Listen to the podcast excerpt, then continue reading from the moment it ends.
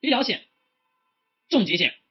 医疗险刚刚讲了是报销型的，拿着医院什么给的单据发票进行什么报销，对，进行报销。住院医疗费用，刚刚在前面我们列举了那么那么多的费用，对吧？就是在这个医疗险的范畴之内，保障呢是有限的医疗，重点就是它它的医疗所产生的费用。那么重疾险呢？重疾险我们按照形式不一样，叫什么给付型？就说假设你一旦确诊了某一项特大的什么重大疾病，一旦确诊以后进行申报，保险公司立马一次性什么给付，它是一次性什么全部给付。假设你买的保险额度是五十万。好，你确诊了，他们所保障的这个疾病，好，这五十万呢一次性全部给到什么？这个买了保险的这个人，也就是你所购买的这个重疾险，它的受益人，那么？就是一次性给，确诊即给，这是什么？重疾险。那么重疾险他们所解决的目的是哪些呢？各位，他们所解决的目的，也就是因为没工作住院嘛，对不对？因为重大手术嘛，不能立马出院，对不对？你所产生的误工费、营养费跟护理费。重要的一点是，这个重疾险它的本质是什么？是减少你的经济损失。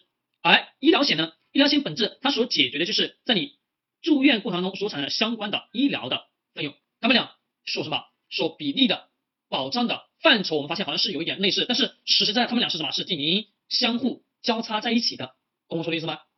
重疾险前面我们讲过了，对不对？那重疾险本身也就是给付型，确诊即给，它所主要的就是赔你的误工费，就是因为你不能去主动获取收入了。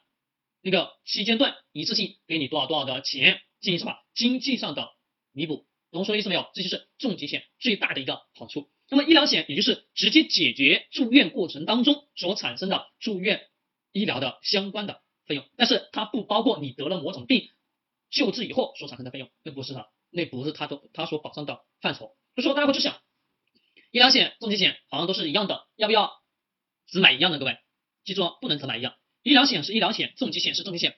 在最早期刚开始的时候，我也会去认为，哎呀，医疗险我就买医疗就好了，买什么重疾嘛？但是仔仔细细的去懂了以后，看明白以后，发现，哎呀，这个医疗险它只是什么保障我一部分，它并不保障我真的得了某一种重重大疾病以后所带来什么巨大的经济损失。这个真的，其实你这个重大疾病，各位少则是几十万起吧，至少二十万以上吧，对不对？二十万、三十万的医院的治疗是不是很正常？是的。那么这个时候呢，这个医疗险是能给你什么分担一部分的什么这个住院过程中所产生医疗相关的费用，但是这个三十万它能能不能报？